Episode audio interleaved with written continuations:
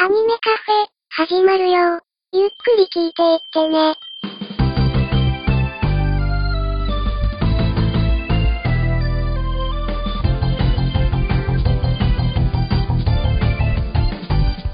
時とともに増える日々に星しずつえないように踏ん張るふっと癒し遅れてるものは僕ら空で挟む感謝くたくたに過ごしてたひどき日々があの頃に戻ってた星つえで語ろう両方空が柳田海の風へ突き上げる夏アニメからいましょう愛するキャラクターあわだ思い出と連鎖して呼び覚まそうさあどうぞお好きな席へ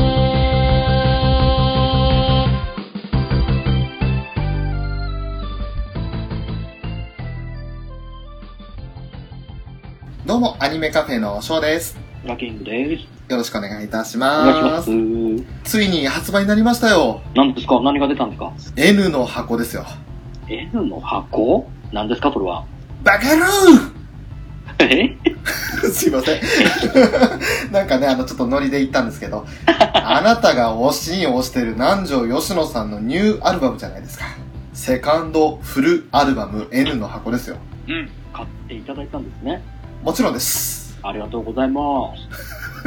あれ、な、なんでいつもラッキングさんに礼言われるんだろう な。それがちょっといつもよくわかんないんだな。えーもうね、一人でも多くの方に買っていただければ、この南條の懐にチャリンチャリンチャリン、チャリンチャリンチャリンって入ってくる。いやー、なんか生々しいな、表現が。いやいやいや、いやいやいまあ、あのーブルーレイの初回限定版をね、買いました。や。うん。うんはいはい。 13曲入ってる曲ももちろんですし、うん5曲のカバー曲もいいですし、はい。でちょっとまだ見れてないんですけれど、えー、ライブの映像特典もありますね。そうですね。うん。でさらには南條ひとまというリスアニ TV で放送されていた作品の全9話収録と。ううん、もう、ボリュームとしてはこれ以上ないぐらいのボリュームでした。ん。いや、もう大満足ですね。大満足ですうね。ん。おーそんな中で、あの、やっぱり今回の特筆すべきところって、はいゆかりのある方々から歌詞提供を受けて、うん。 13曲中10曲ですか。そうですね。はい。近しいところで言うと、あの、リッピー、同じラブライブで共演してたリッピーですとか、うん。あと、ラブライブの歌の歌詞、ほぼ全般を書いた畑明さんですとか、はい。そういった方々からの楽曲提供があって、うんで、それをね、なんちゃんらしく歌い上げてるってところなんですけれど、はいはい。本当にやっぱりあの声優さんのアルバムってだけあって、うん曲によってイメージの変わる歌い方もされてらっしゃいますよねそうですね。うん。ね可愛らしい感じからしっとりと歌い上げる曲っていったところもあるし、ミはいス。テリアスな雰囲気を出す歌い方もされてますしねありましたね。ねだから聴いててなんか二重にも三重にも美味しいなっていう作品になってましたけれどうん。その中で裏金さん何かこの曲特に良かったなって曲ありましたかそうですね。僕、一応、最初一回一通り聞いて、はい印象に一番残ったのが、13曲目の、お今日もいい天気だよっていう曲ですね。南條さん自身が作詞された曲ですうね、ん。そうですね。まあ、もう、詩を見ていただければ、晴れの日ばっかりがいいって言われるけど、別に、晴れの日以外の日だって嫌いじゃないよってうん、うんいう感じの内容ですね。そうですねなんかこう、うちの南條らしさが出てるのかなってですねまたいい曲かなと思って、一番残りましたね。また皮肉なことにねあのご自身のなかなか更新されないブログと同じタイトルだという自虐も交えた、そんな歌。そうだちょっとまあ本人がねあのそうおっしゃってたので、うん、うん。そのままあの引用させていただくんですけれど、はいはいはい。えーじゃあ更新頑張ってねとも言えず、ですね。かなりうん忙しい方だし。で、まあ、ニコ生とか見てた人は、いや、ツイッター更新してくれてるんでいいんだよ、なんて話もしてましたけど。うんうん。うん、もう本当におっしゃる通りで、あの、ツイッターで情報提供してくれるとね、あの、ショーそうがですね。シュバルツェスマーケン見た時のように、うん。なんちゃんつながりの作品を知れたり、あとはツアーの状況を知れたりだとかもするんで、うんうんうん。なんかなんちゃん的にはきっと、ブログで長い文章をバーッと更新するよりも、そういった細々としたことをちょくちょく打っていく方が、性に合ってるんじゃないですかね。でしょ、多分、長文苦手なんでしょうね。なんかその場で思いついたことをパパッと書いちゃうっていうのが、そうそう。うん、きっとそういう風な感じが楽だと思うんで、うん。南條さんらしくやっていただければ、こちらとしては嬉しいかなと。そうですね。はい。これちなみに翔さんはどの曲がはい。気になりましたもうねニコ生でその事前番組があったんですよ。発売記念番組が。ありましたね。そこでもう初めて聞いた段階から、第一印象で決まりました。えー、3曲目の猫目という曲ですね。おー。本当にね、あのー朝一の目覚まし時計にぴったりですよ。あー、なるほど。うん、優いですね。しい曲ですよ。うん。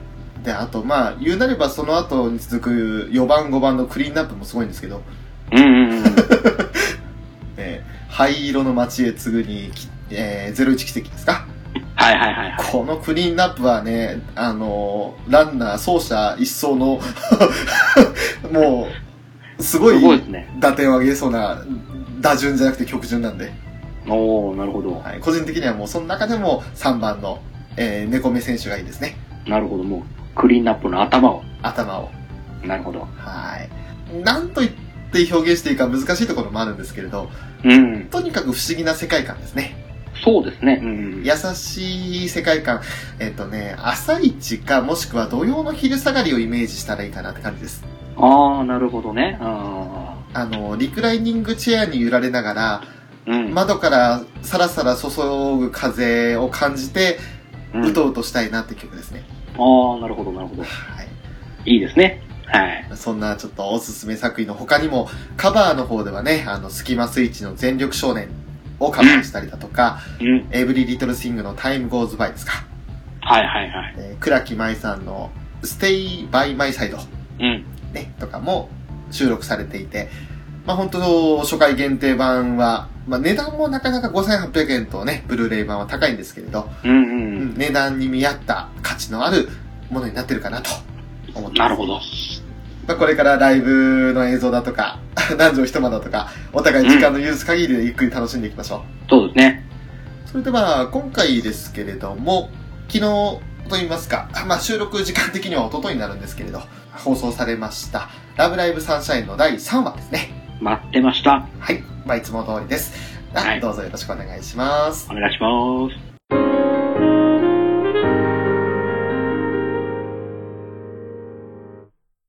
ということで第3話。ラブライブの第3話となると、うんおのずと期待しちゃいますよね。まあ、そうですね。前作の3話も一つの山場を迎える話数ですからね。そうでしたね。うん。まあ本当にあの、ラブライブが好きな人はここで好きになったって言われるぐらいの感動会でしたけれども。うん。ただあの、1周目で見た時にはポカーンだった人もきっと多かったとは思うんですが、そうですね。うん。でも今回のサンシャインのこの第3話は果たしてどうなるかと。うん。ということで、まあ、あの、まずはその浜辺でいきなりね、あの、2年生の3人が踊ってるシーンから始まりましたけれど、はい。見た時に、真っ先にショーが気になったのは、あ、メトロノームのアプリあるんだっていう。ああ、ああ、ああ、はいはいはいはあい。の、めっちゃハイテクでしたよね。まあ、前からありましたよね。あるんでしょうけど、使ってなかったじゃないですか、無印の時。印の時はあったのかなちょっとそこの時はわかんないですけど。なあんかあの、海ちゃんが手拍子でやったじゃないですか。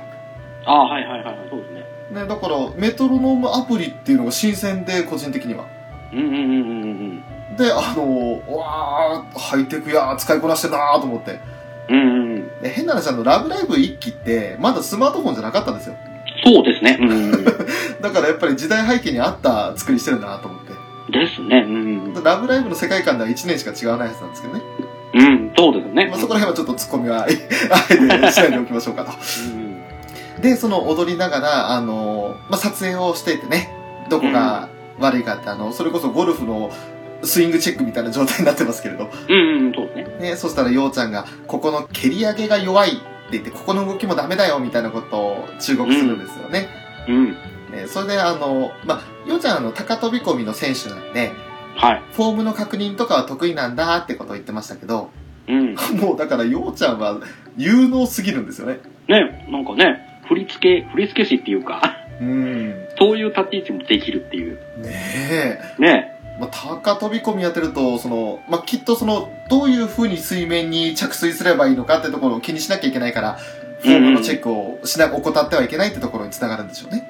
ですね。うん。ねえ。そんな、ね、3人で、ああだこうだ言ってると、上空にヘリコプターが飛んでくるんですよね。あれサンシャインでヘリコプターって、もしかして、もしかして2年ぶりのあれですかあれですかまさかまさかおん、おん、おんおん、お おん、おん、おん。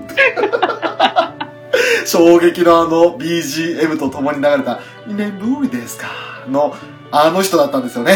ね、まさか、冒頭で出てくると思いませんですね。思わなかったですよ。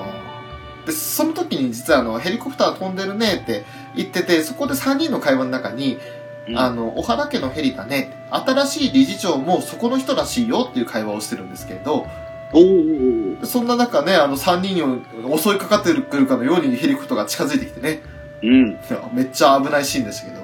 ね で、何何って言ってたらヘリコプターのドアが開いて、チャオーっつって、 マリーが出てくると。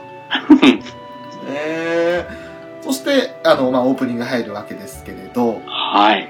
ね、オープニング開けまして、まあ、その、A パートと呼ばれる部分でですね、うんいきなり、え、新理事長、マリーちゃんなのみたいな話になるわけですよ。ねイエスでもあまり気にせず気軽にマリーって呼んだしいのみたいな感じで言ってましたけど、うん。理事長だとみたいな感じでしたよね。ねで、この学校の生徒兼理事長ということで、うん。まさかの展開ですよ。いやー、これはちょっと想像できなかったですね。本当ですよね。うん。うん、生徒兼理事長。前回だったらね、生徒の親が理事長で、その娘がアイドルの一員だったっていう設定はね、小鳥ちゃんになりましたけれど、うんうんうん。今回はアイドル自身が理事長で生徒ですよ。 ねすごい。そんな、マリーのね、言動とかにちょっと理解に苦しみますみたいなことうやっん。てると、一体どこに行ったのか急に現れました、ダイエ様。来ましたね、ガチライバガチライバー来ましたね。 はもうあのニコ生では来たポンコツって言われてました。ー。もう2話でポンコツを披露しましたからね。うん。 うん。そして、ダイヤ久しぶりってことで、マリーとダイヤが実は知り合いだったということがここで分かりまして、ねあ、2年前に絡みあったんですねっていう。ありましたね。うん。 ダイヤも、あの、全く、1年の時にいなくなったと思ったらこんな時に戻ってくるなんてって話をして、うん。あーだこうだ話してたら、シャイニーっつってカーテンをバーッと開けて、そうですね。人の話を聞かない癖は相変わらずですわねっつって胸ぐらつかんでましたね。 うん。ジョ、ジョークねって言ってますね。ね、It's joke! つって。で、マミーのキャラすっげえなと思ったけど、 おぶっ飛ばしてましたね。いいですね。まあ、お原家が、その、裏の星女学院に寄付してる金額が相当な額で、そういう設定で来るかっていう驚きは隠せませんでしたけど。ねまあ、その、マディが理事長に就任した理由っていうのは、まあ、裏の星女学院にスクールアイドルが誕生したっていう噂を聞いて、うんあ堅物のダイヤに邪魔されちゃかわいそうだから応援しに来たと。うん。ダイヤに邪魔されちゃかわいそうなのでってところでもう本当笑いですよ。ねでそして、あの、まあ、味方なのかなっていう素振りを見せて、うん。で、チカも、本当ですかって言って、で、そしたら、 マリーが、デビューライブは、秋葉デュームを用意したわ、と。すごいですね。デえビューライブで、いきなりデュームを使うか。えもう、チカなんかね、奇跡だよっていうふうにやっぱり言うんだけど、うん。それもまた、It's joke! と。 こんなジョークのためにこんなの用意しないでくださいよ、つってね。 ね鵜呑みにするじゃないですか、つって。うん。で、まあ実際にはって言って体育館に連れてって、体育館を満員にできたら、人数がね、足りなくても部として承認してあげますよと。じゃあ、満員にできなければどうなるのと。ううん。その時はもう解散してもらうしかないねと。うんうん。これもさらっと笑顔で言いましたね。ですね。うん試してるんですよ、完全にね。うん。ねえーだからもう、ある意味そのミューズよりも厳しいかなと。そうですね。うん。エリチはやめろとは、認めないとは言ったけど、やめろとは言ってないですもんね。うんうんうん。うん、最初の壁を突きつけてきましたからね、マリが。そうなんですよ。うん。で、ここでちょっと印象的だったのが、ようちゃんが、あの、ううんわあ、満員か、難しいねって、やめるってチカに聞くんですよね。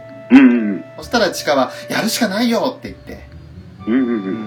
で、それで、あの、マリーは納得して、オッケーっていうことで、そのまま帰ってくんですけど、はいはい。でも、リコが気づくんですよね。うん。で待ってって、この学校の生徒って何人って聞いて、そして、ようちゃんが考えたら、あって、全生徒来ても、この体育館前にならないわと。おー。うん。ただ、逆にその、まあ、理事長というか、マリーね、うん。それを分かってて、けしかけたのかとうんうんうんうん。いうことになるようですと。分かってて、それを言ったから、じゃあ、その、地元の人たちとかの応援を頼むしかないんじゃないかって今度話になるよね。うんうんうん。帰りのバスのシーンになりますけれども。はい。あの、まず気になったのがバスの窓に映り込むキャラクターの絵ですね。おーおーおーおーおー。綺麗にあの、光のは屈折とか表現してましたね。うんうんうん。うっす、うっすらこうね、窓に反射して映っている自分らの姿っていうのはね。いろいろその窓に反射する作品は、描く作品はありますけれど、うん。あの、本当に、なんだろう、違和感なく映り込んでるというか、うんうんうんうたん。あまにいるじゃないですか、目元絶対向き違うんじゃねこれっていう、あー、ありますよね。うん映り方のか描き方が下手なアニメもあるんですけど、うんうんうん。本当にサンシャインはなんか逆にあの、綺麗すぎて気持ち悪いぐらい。もうね、あの実際のキャラの動きに合わせながらね、その鏡に、窓に映った影も、きうまーく合わせてますからね。そうですね。うん。この辺は俺、あの、セリフよりも先にそっち目についちゃいました。おああ、綺ー。麗だなと思って見てましたね。なるほど。作画の力の方に。そうですね。うんうん。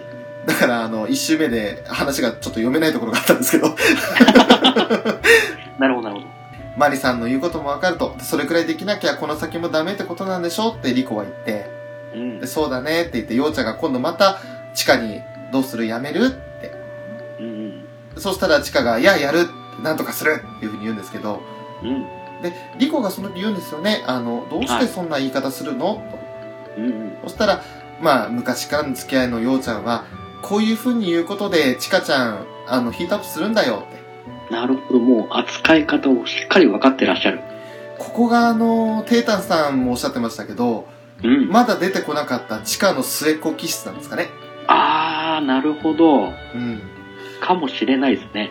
ねえ。だから、あの、どうするのやめるのって言ったら、いや、維持でも頑張るっていう、うん。一度決めたことは絶対やり遂げるっていう強い意志が、地下にはあるんで、うん。だから地下は、あの、けしかけられて燃えるタイプですね。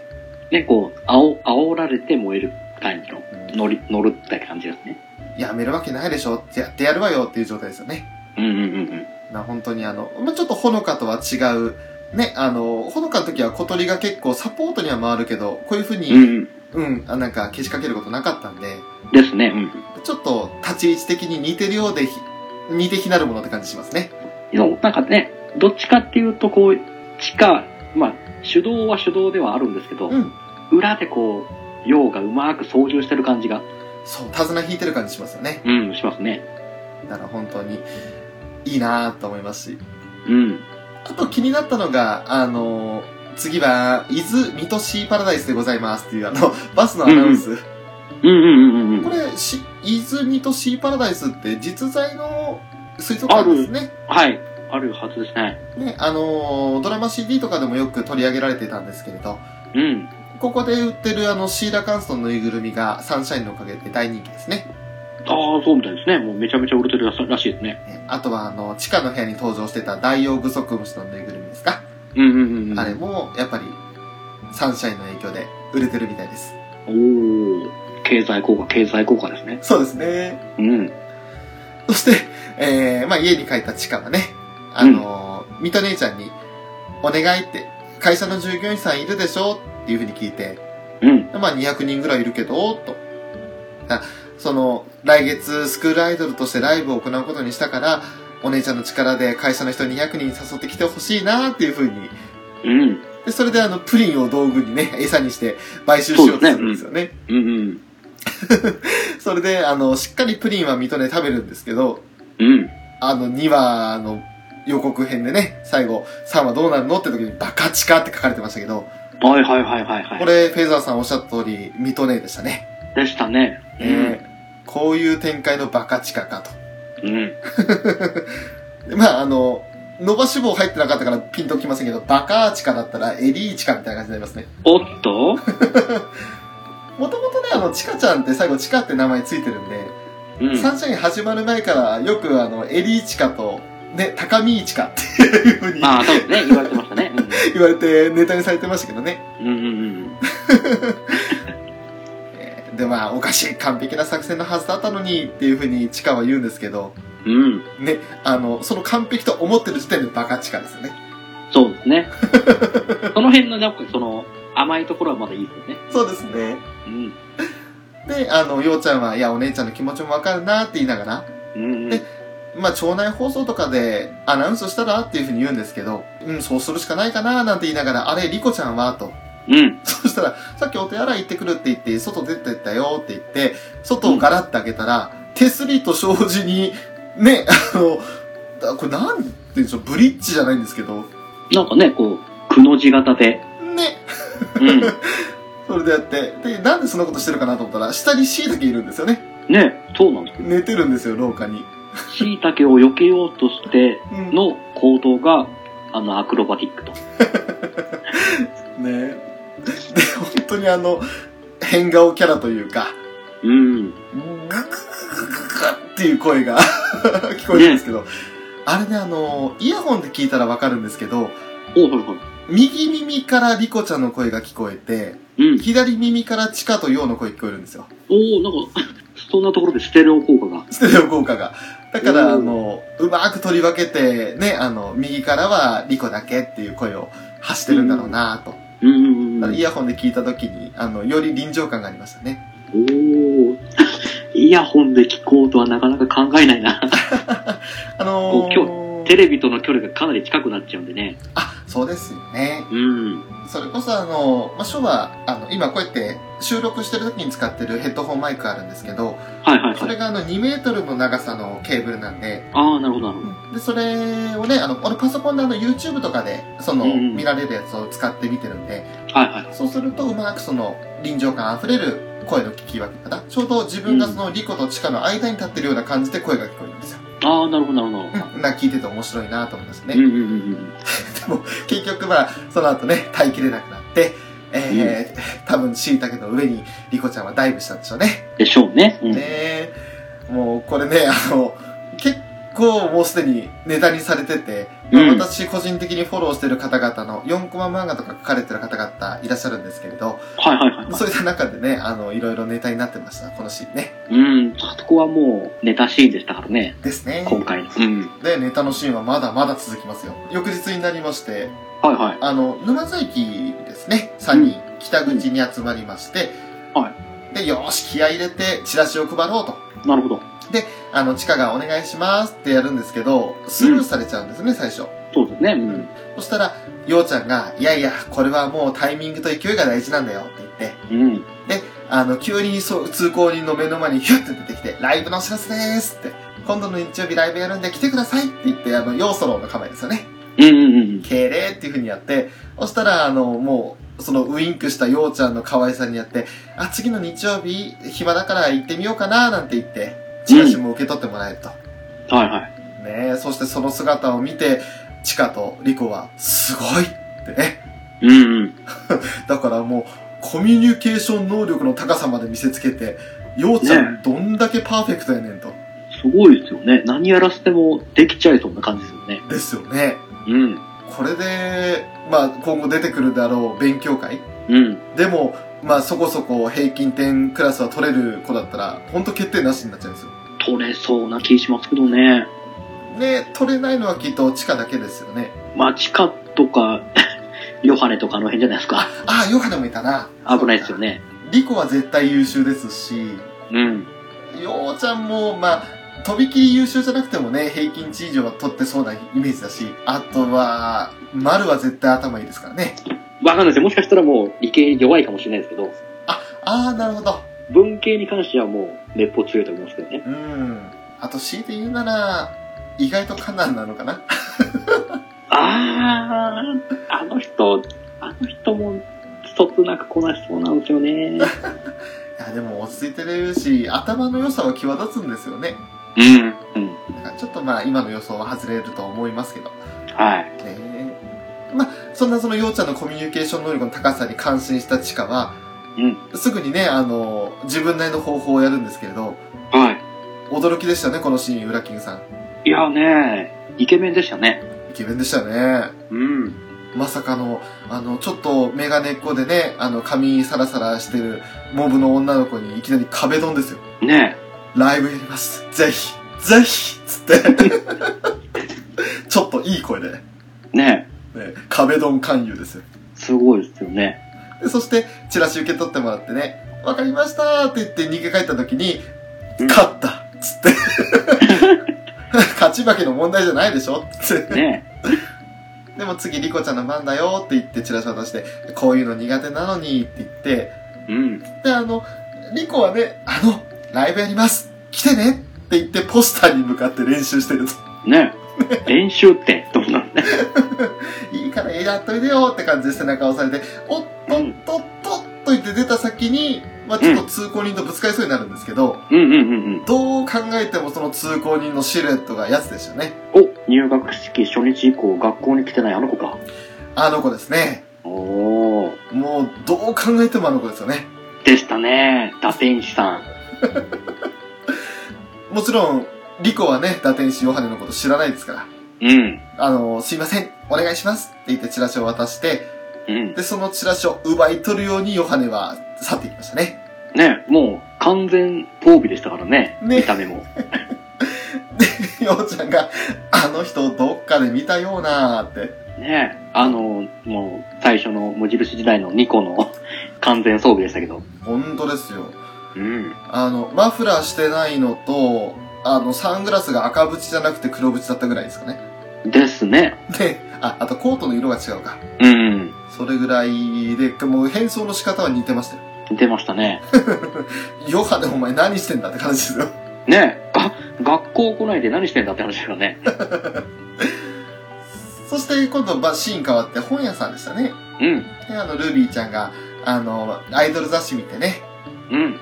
キラ、目キラキラさせて、で、まるちゃんに、あの、ルビーちゃん決まったって言ったら、うん、これにするって言って、あの、明らかにジーズマガジンっぽいものを、ですね。でうん、おーと思いますね。えー全国アイドル特集って書いてましたよ。うん。すげえ、そこまで見てるんだな。すごいな。そういう、あの、あと、えっ、とね、ハイレゾリューションアイドルマガジンって書いてました。おーおーどういうことだハイ、ハイレゾリューションアイドルなんだっすね。多分あの、最先端のアイドル情報誌ってことですかね。ああ、なるほど。そういうことか。まあそんな雑誌のタイトルも、タイトルがちょっとなんかキャンバスなのかよくわかんないんですけど、ちょっとね、あの、女の子に隠れてタイトル見えなくて、ああ、なるほど。うん、なんか6文字ぐらいで最初 C から始まるやつでしたね。おー。そしてまあ、まるちゃん、これって言って、あの、台車に本何、何十じゃないか何百ぐらいになりますかね。いや、まあ、さすがに何十冊じゃないですか。何十冊かななんかあの5、5段で、ああ、そっか、50冊くらいかな。うん、ぐらいだと思うんですよね。ねでもまあ買いすぎですよね。ねえ、どこにそんなお金持ってんだっていう、丸。ねそしてその50冊近くの本を風呂敷に包んで、ね、 持って帰るという。ねえ、ここに来て風呂敷ですよ。ねえ、まるちゃんのズラーがいきますよね。いやー、今時の女子高生は絶対使わないですよね、風呂敷なんて。本当ね。うん。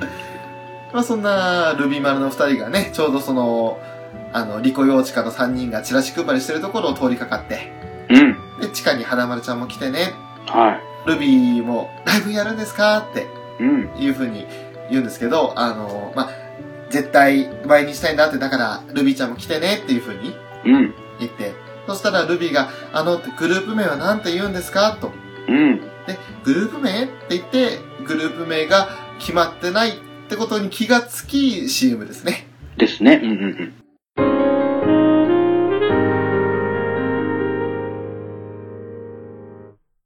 そして B パートになって、はい。そういえばグループ名決めてなかったねって言って、早く決めなきゃって言うんですけど、うんい。ろいろその、提案するんですよ。うんで、学校の名前入ってる方がいいから、裏の星スクールガールズなんてどうってチカは言うんですけど、うん。うん。まあ、ダッサいですよね。まあ、ありきたりっちゃありきたりですからね。そして、リコちゃん決めてよって、ほら、東京での最先端の言葉とかなんかあるでしょみたいな感じで。うん。で、そこで、じゃあ3人で海で出会ったから、スリーマーメイドとかって言ったっけそのまま屈伸続けて、あの、ドスルーですよね。うん。振っといて、振っといてスルーですかね。ねえ。あとは、びっくりしたのが俺、ようちゃんですよ。おー。あの、うーん、制服少女隊なんてどうって言って、うん。これ最初筋肉少女隊って聞き間違えましたね。おっと歌歌う人ですかみたいな。ねで、その後いろいろね、あの砂浜にこんなんどうっていうふうに書くんですけれど、え。うんうんうん。あの、サンシャインだとか、あと、はなんでしたっけね、渦巻きだとか、うんうん。ブルースカイレディだとか、ありましたね、はい。で、波の乙女とか、うん。で、秋倉ティにみかんっていう方な んですよね。あれは明らかに地下が書いたなっていう。ですね。 うん。そんなのもあった中で、ね、あの、ギリギリ足元のシーンがあったんですけど、はいはい。海鮮っていう、お海のあの、新鮮の線って書いて海鮮ああ、もう、海鮮料理のそうそうです、そうです。海鮮。そんな字も書いてあって、おめそれ、グループ名にすんのかよと。 いや、わかった。海鮮と書いてシーフードと読ませたかもしれないですよ。 あ、そういうことじゃない。 それはそれで面白いですけどね。うんもうあの、瞑想しまくってる感が出てましたね。そうですね。ね。で、あげくのあてにこういうのは言い出しっぺがつけるべきよねって言って、あちゃー戻ってきたーっつってね。うんうんうんうん。あの時のチカの演技がすすぎて、なんか、あんちゃんすぎて面白かった。ですね。で、そんな中で、ふっと振り向いたとこに、アクアという言葉が書いてあってね。うん。はい。あの、これなんて読むのって、アキュア永久アワーズとかってね。うんうんうん。で、もしかしてアクアかなと。でまあ、誰もが読めないってことは誰も書いてないってことですよね。ですね。あそこでは多分、誰も書いた覚えがないと。うん。で、我々がやっぱり思ったのは、うん。何かこう、この3人を見守る誰かがいるわけですよ、きっと。でしょうね。となってくると、ということで俺真っ先に予想したのが、カナンなのかなと思いました。まあ、でしょうね。ここね、うん。砂浜で書いてましたからね。どういう、名前何にしようって書いてましたもんね。砂、砂浜に。ねえ。うん。だからあの砂浜のシーンでカナンの姿は一切見えないので、うん。あらかじめ、その、例えば前の日に書いてただとか、はあ、なるほどね。うん、そういったことあったのかなと。これもちろんこれは全然情報ないんで、かた勝手な予想ですけど。うん。ちょっとあの、そういう風に繋がるシーンを、まだ最後の方で一つシーン繋がるとか見つかったので、うん、うん。それにを元についてのちょっと予想ですね。ああ、なるほど。うんほうほうほう。で、まあ、リコがね、これを、うんで、アクアをって誰が書いたかもわからないのにっていう風にうんうん。ね、言うんですけど、まあ、名はい前はい決めようとしてる時にこの名前に出会ったから、この出会いに感謝して、今から私たちは、裏の星女学院スクールアイドルのアクアですと。うん。で、あのーまあ、土曜日14時から、うん昼お昼2時から裏の星女学院でライブしますよっていう風に、町内放送でかけるんですよね。ですね。うんうんねそしたら、そんな町内放送を、ルビーと、えっ、と、ダイヤうん。うん。はがい二人自宅で聞いてるんですよ。はいはで、ルビーはもう、へーって顔してね。い。うん。そして、あの、ベランダから身を乗り出して聞いてるんですけど、ですね。あの、ダイヤ様は、おことの練習してるんですよね。ですね。はい。でも、そんな放送かかってきたもんだから、おことに集中できなくて、握り拳してましたね。ね。音も乱れてましたからね。そうですね音の音もおまあ、でもそれでも、うん、あの、効果が多少あった、だと思うんですけれど。うん。うん。で、その後はまたチラシ配りを始めてね。はいはい。そこでまた、あの、ようちゃんのコミュニケーション能力の高さがね。ねえあの何十人からって計算したら多分15人ぐらいだと思うんですけどすごい。うんあの全速前進よそろーっていうのをねアニメの中で初披露しましたねね。もう、出来上がってましたね。ねようちゃんはもう。えなんかそうしてそんな姿を見たチカたちが「はあさすがようちゃん人気者」ってね ねえ。すごかったですよね。なんかもう、記念撮影してましたもんね。これ逆にあの、沼津駅北口で要素をするのが聖地巡礼の一つになるんですかね。あの場所は多分よ、いい撮影スポットになるでしょうね。ねうん。そして、あのーラブライブ無印の時のひふみのような3人。まあ、うんモブで、神モブですね。はい。の3人が、あのー地下に協力するよってことで、チラシ配りを手伝ったりとか、はいはい。で、後々のライブでその照明係だとかをやってくれる子になるんですよね。うんうんうん。ねで、あとは、そんな仲間ね、手伝ってくれる人も得られて、うん。今度はあの地下の部屋に行って、リコとヨウが二人でここでステップするよりこういう風に動いた方がいいかなとか、じゃあここからこう回り込んでいったらいいってできるそんなことっていう風に相談するんですけど、うんうん。で、地下に意見求めようとしたら地下はあの、歌詞考えながら寝ちゃってるんですよね。ですね。うんねほのかっぽいなってところもありますけれど。うん。うんうん。うん。でも、今日は終わりにしようかって言って、うん。で、ようちゃんは、あの、もうバスの時間逃しちゃったから、あの、ミト姉がね、車で送ってって。送ってくれましたね。うん。で、ミト姉は、チカちゃん、ここまでのめり込むなんて思わなかったんだっていうふうに、うんうん。ようちゃんの話してて、ここでもまた、あの、さっきのバスのシーンじゃないですけど、窓へのキャラクターの映り込みが綺麗でしたね。そうですね、刑事したね。ねあの、うん本当に後ろの風景と自然になってて、うん。うん。あの、作画、こ細かいところまでこだわってるなと思いましたよ。うん。丁寧に作ったんだなと思ったね。ですね。うん。で、もう水戸姉は、あのー、ん水戸姉じゃないか。ん島根か。島根だ、間違った。うんうん島根ですね、失礼しました。島根が、あの、ほら、あの子は秋っぽいところあるでしょうと。うんうん。あの、いや、秋っぽいんじゃないんですよ、ちかちゃんは、ってね。うん。うん、うまくいきそうなのって言ったら、うーん、っていう感じでね、ようちゃんはね悩むんですけど。はい。えまあ、ただ、満員ってのがちょっと、ネックだよ、うんうんと。でみんな、暖かいから大丈夫だよ、と。うん。うん。まあ、俺らはちょっとやっぱりこの時点でちょっとうまくいきすぎてるからフラグかなっていうふうに思ってましたよね。ですね。うんうん。ねあそれというのもあの、俺らこれ1回目見た時にスカイプで話しながらというか、ツイキャスの配信実験をしながらやってましたもんね。そうなんですよね。ちょっと僕、思いつきまして、ちょっと一緒にリアルタイムで見ながらやってみるか って。練習があったらどうかなって言ってたもんね。土曜日の10時30分からね、その、ツイキャスの配信テストをしながら、聞こえますねって録音もできますよ、なんて話をしながら、このサンシャイン見てたわけですよ。はいはい。そしたら、やっぱりあの、当日は大雨でしたね。大雨でしたね。もう荒れてましたね。ね、あの、うん不穏な空気を醸し出す中で、さらに不穏な人物がバス停を降りるんですよ。うんうんうんうんうん。黒い傘に、あの駅前でも見せていたような黒いサングラス、うん。マスクをして、あら。片手には、ヨウからもらったチラシ、あの、リコからもらったチラシを持ち、うん。ね、裏の星女学院前に、颯爽と降り立った不審者、ヨハネ。ああ、来ましたね。来るんかいって思いましたよね。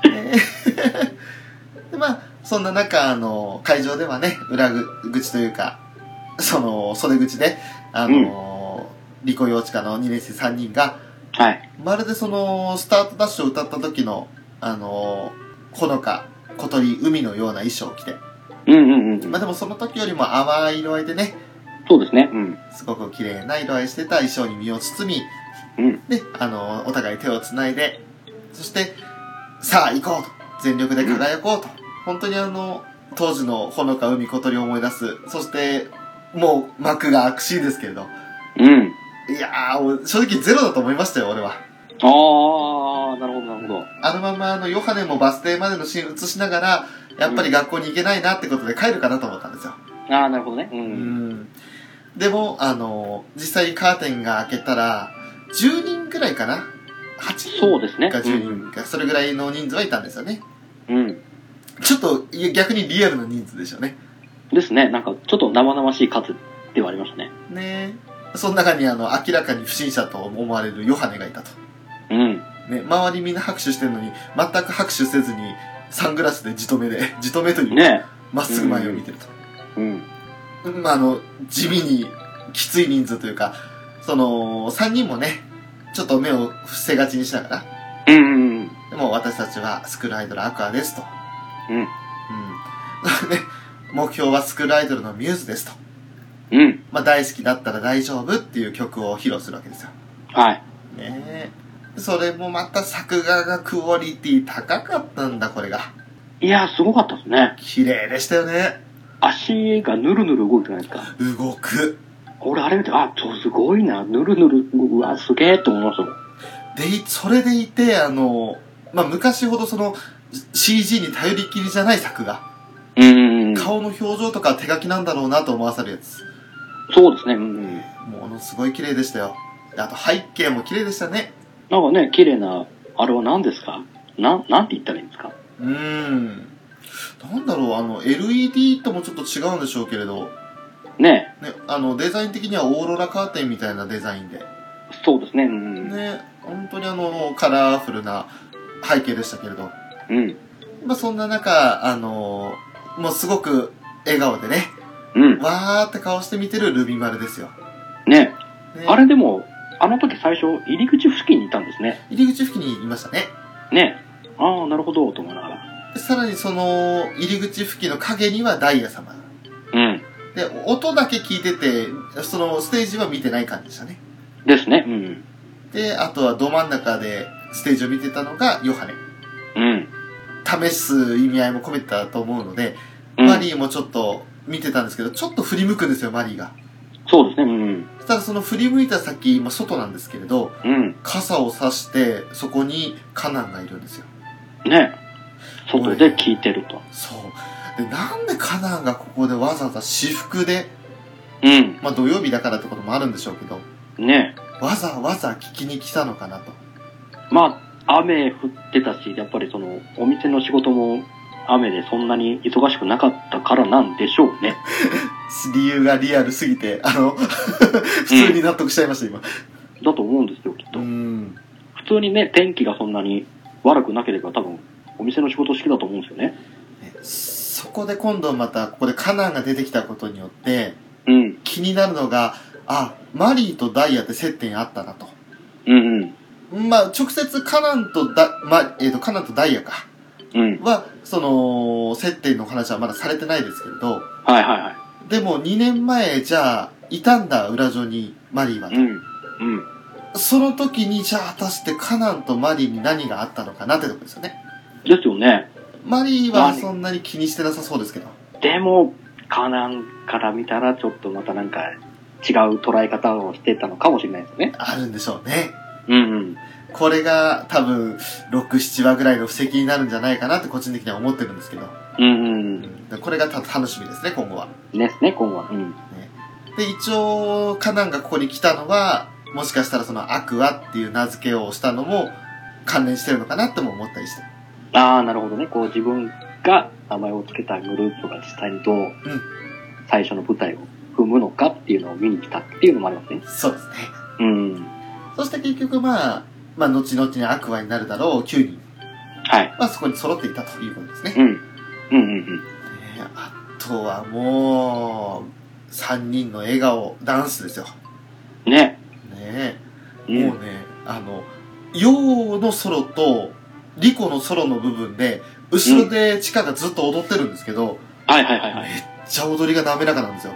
うん。 3D モデルが。うん。うん。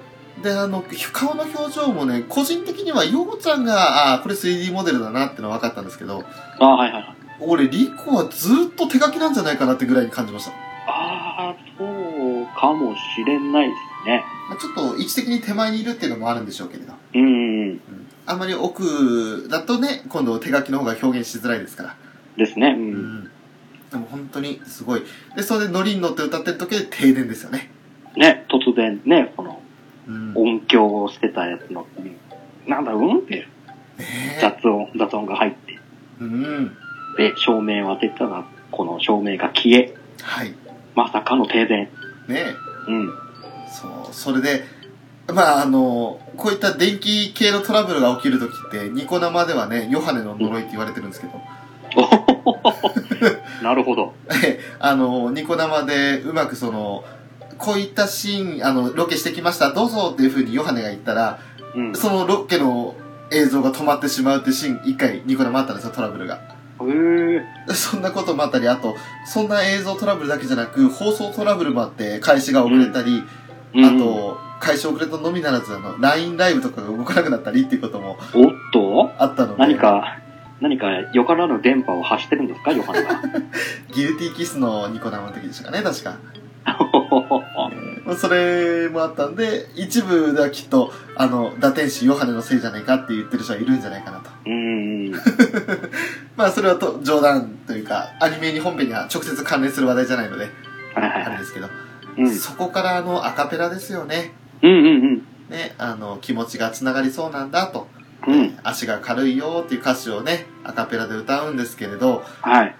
あの、地下の泣き歌いですよ。あの、震える声ですよね。あれはちょっと来ました。込み上げてきましたね、俺。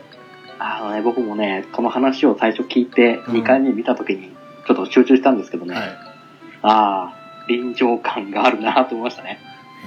一周目は正直わ私たち、あの、まあ、実験しながら聞いてたのもあって、うんここの歌の部分、アカペラの部分、あんまりちゃんと聞いてなかったんですよね。そうなんですよ。この、イヤホン片耳して聞いてたんで、はい。しっかりは聞けてなかったんですね。そうですよね。うん。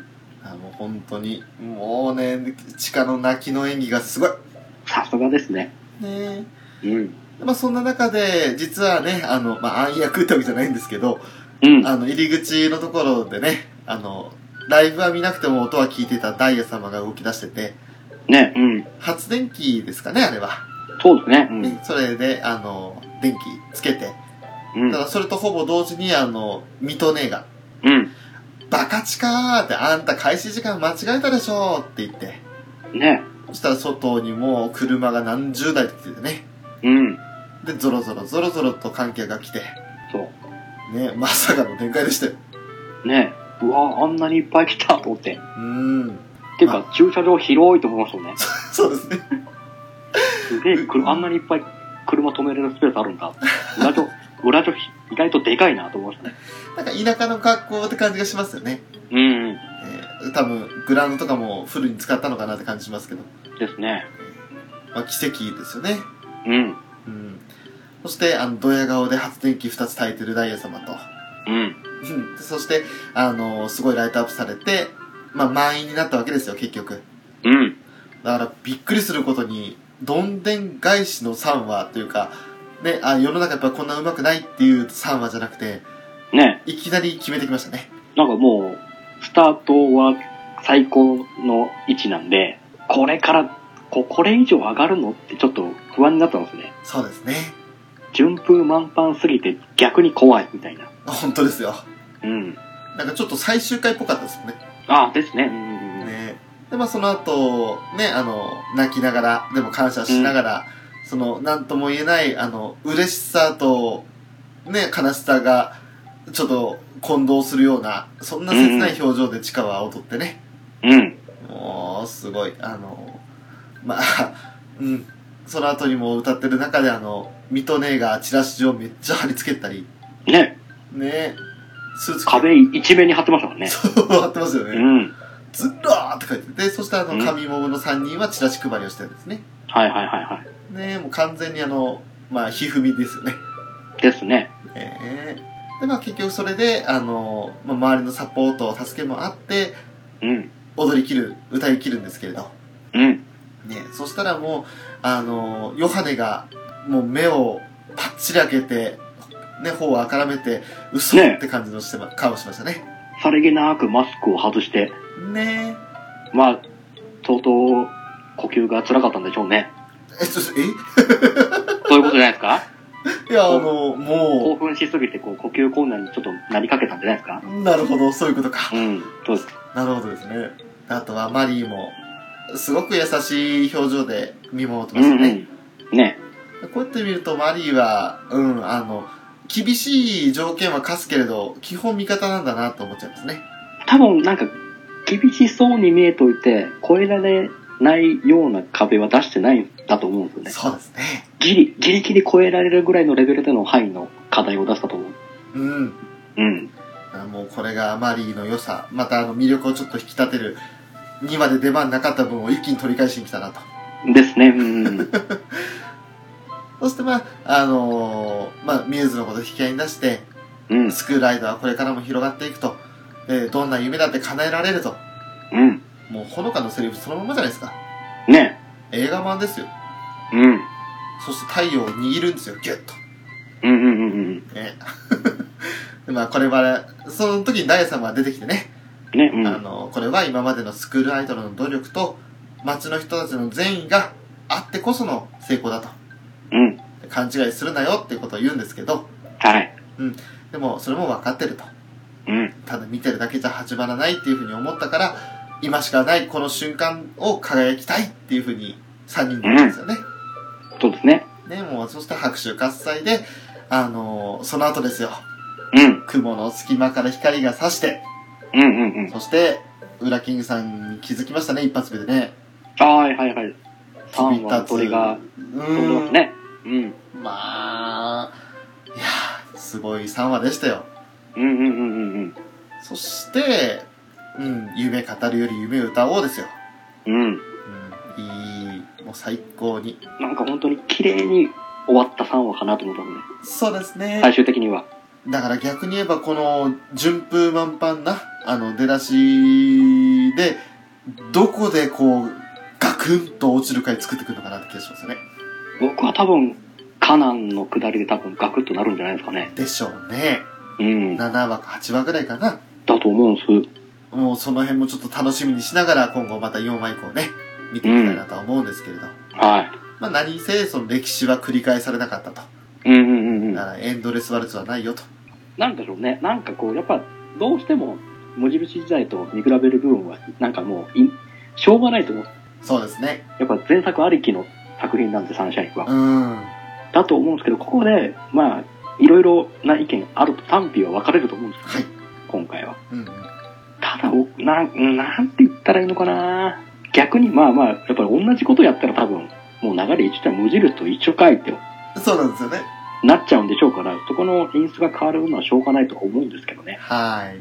僕ただ一個こう気になるのが、はいあのー停電になった時に、うんあのーねこうダイヤ様が発電機を取りに動いたりとかしましたけど、はい。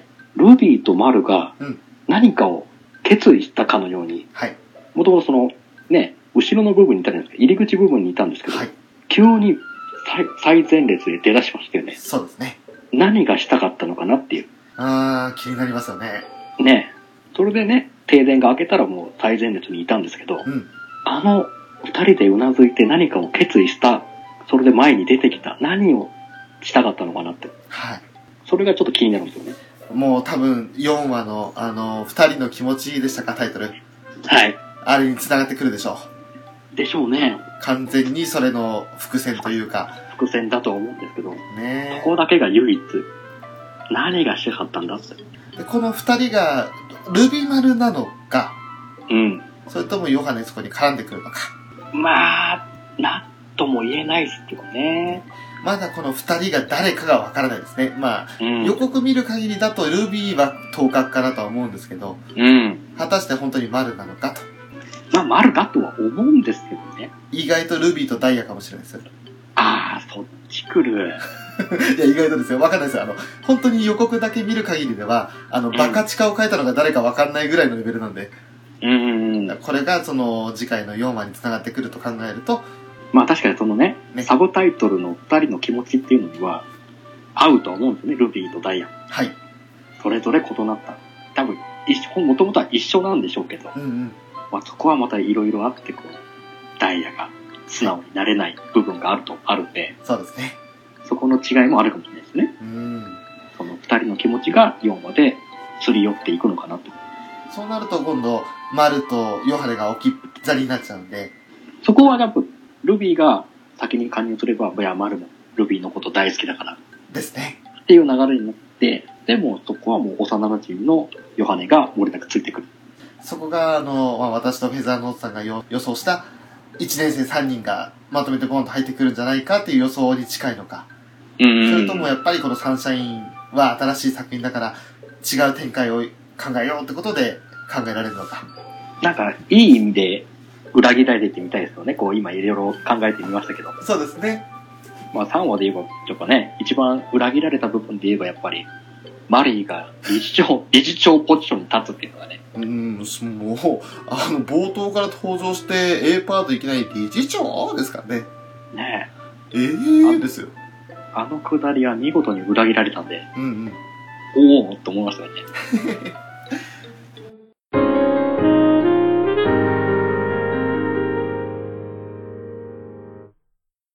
いや、今回もだから、おかなり語りましたね。いやね、やっぱ20分じゃ無理ですね。無理ですね。うん。本当に。もう、だから毎回これだけの回ですよ。ね。うん。だから逆に、あの、参照人聞きたい人は聞いてもらえればいいし、うん。あの、いやそんなに興味ないからいいよって人には、そこ再生しなくて済む回に分けられるんでいいのかな。なんかね、こう、変に一つにまとめるよりかはね、うんうん。こう、別々に分けてね、良かったのかなと思いますね。そうですね。結果的には。だから、ちょっと、ね、あの、2話配信で聞くの大変に思うかもしれませんけど、うん。逆にその、聞け、聞きたい部分と分けられると思うんで、うん。あの、やっぱりこれだけね、我々はちょっと熱持って話してますけど、うん。必ず、だからといってサンシャイン見るかって言ったらそうではないはずなんで、ですね。うんはい。だからあんまりサンシャインに興味ない方は、うん、スルーしていただいていはいい。ように作ろうかなと、これから思ってます。ですね。はい。はい。はい。さて、今回もラブライブサンシャイン第3話を見ての、えーお互いの思ったところと振り返りとうんさせていただきましたけれども、はいはい。えー皆様は果たしてどう感じられたでしょうかってところですね。ねええまあ、また、またかよって思われるか、ーうん。熱く語ってんなって感心していただけるかの二択だと思うんで。そうですね、あのーうん、呆れられる半分、逆にその、なんだろう、公言通りやってるなっていうふうに思ってもらえたら嬉しいかなと思いますけど、うんうんうん。なかなかこれからいつ時間取れなくなるかも正直わかんないんで、まあそうですね。ねやれるうちはやっておきたいなと思いますよね。うんうんうんうん。なんせ楽しいですから。ねまあ、あのーそんな2話から3話にかけての間にですね、えはい。えー、まあ、ラブライブ関係でいろいろと生誕祭なるものが、ちょっと2日連続であったじゃないですか。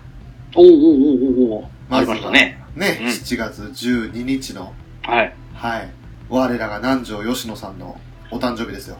えーっと、34内になったんですよね。うん、吉野さんになりましたね。いやー、めでたい。めでたいですね。 めでたい。めでたいな。はい、本当におめでとうございます。おめでとうございます。あの、ご本人ね、あの、ツイッターで、インスタグラム上げられてまして、はあい。の、インスタグラムにリンクを上げられてまして、で、そこのインスタグラムの中に、あの、42歳 のうん。ろうそくがちょっと溶けて、そうですね。 41歳になったんですよね、 ろうそくながりま ねし。たね。だから、あの、また1年やり直せるって、まあ、喜んでましたけど、うん。そんなことがあっていましたね。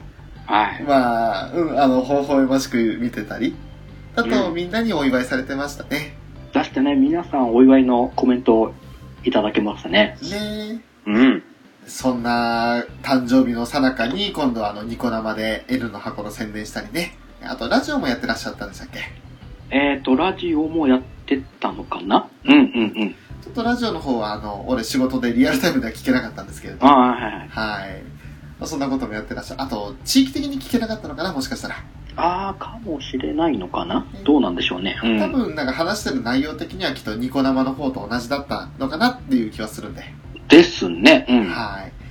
そこの辺はニコ生で十分保管できるなと思ってます。いはいはい。うん。あとは、その次の日の7月13日ですよ。うん。ね、まあ、13日水曜日は、あの、今回3話でもちょろちょろ出てましたけれども、うん。えーあの、津島よしこの誕生日でしたね。おーおーおーおー。ヨハネですよ。打天使生誕祭。